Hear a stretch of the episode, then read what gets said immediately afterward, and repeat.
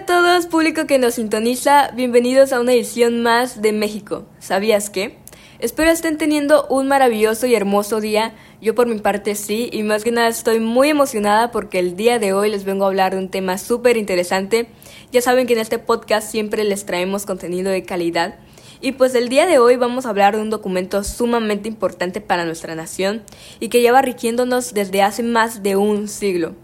Así es, vamos a hablar de la Constitución de 1917 y creo que todos en algún momento hemos oído hablar de ella, pero la verdad es que la mayoría de la gente no conoce la historia detrás de cómo y por qué fue promulgada. Es por eso que si quieren saber la verdad de esta historia, quédense un rato y disfruten. Ahora sí, comencemos.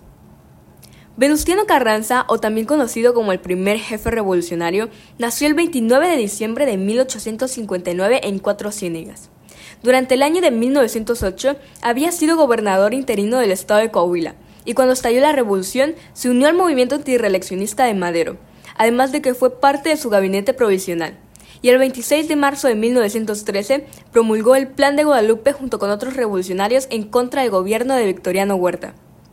Ahora nos ubicamos en el año de 1915 y el ejército constitucionalista acababa de derrotar militarmente a los ejércitos revolucionarios de Villa y Zapata y a pesar de que ellos todavía conservaban la capital, Carranza ya consideraba que era hora de convocar a un nuevo Congreso Constituyente para reformar la Constitución de 1857.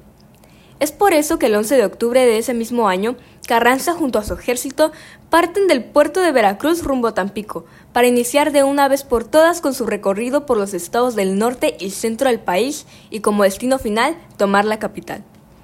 Es así que el 2 de febrero del siguiente año, Carranza decretó el estado de Querétaro como la nueva capital de la República, y a inicios de este mismo año logró recuperar la capital. Pero el tiempo corría, y Carranza quería apresurar la realización de la reforma. Por esa misma razón, el 14 de septiembre de 1916 anunció la convocatoria a elecciones para un Congreso Constituyente, la cual terminó saliendo el día 19 de ese mismo mes. Tiempo después, el 2 de octubre de 1916, inicia la jornada de elecciones para los diputados constituyentes. Este tuvo tanto éxito que la gran mayoría de los partidos políticos se habían preparado para enviar a sus representantes y poder participar. Eso sí, solo podrían enviar a un representante por cada 60.000 habitantes. Fuera de eso, cualquier grupo político tendría la oportunidad de participar, a excepción de los zapatistas y villistas, quienes eran considerados como enemigos del proyecto.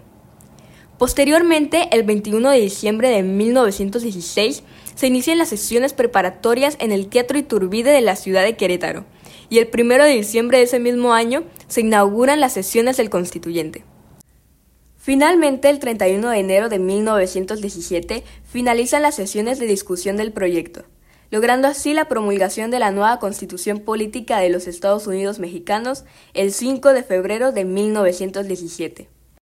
Al mes siguiente se iniciaron las elecciones para la presidencia de la República, y después de largas semanas de espera, Venustiano Carranza resultó electo para ser el nuevo presidente de México, tomando la presidencia el primero de mayo de 1917 y logrado así la entrada en vigor de la nueva constitución política.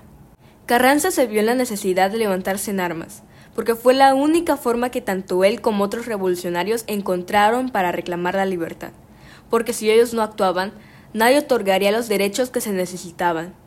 Sin embargo, a día de hoy ya sabemos que existen otras formas de resolver los conflictos, como el diálogo, el cual siempre tiene que ser la primera opción o la mediación, pero que la violencia jamás debe ser considerada una opción, porque al final todas las partes salen afectadas y pierden la oportunidad de llegar a un acuerdo.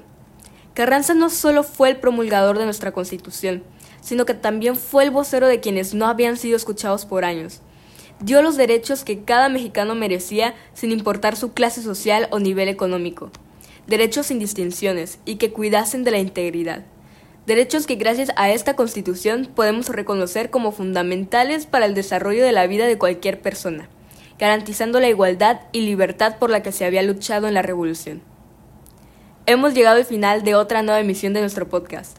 Muchísimas gracias por acompañarnos y recuerden, nos vemos aquí en una próxima edición de México. ¿Sabías qué?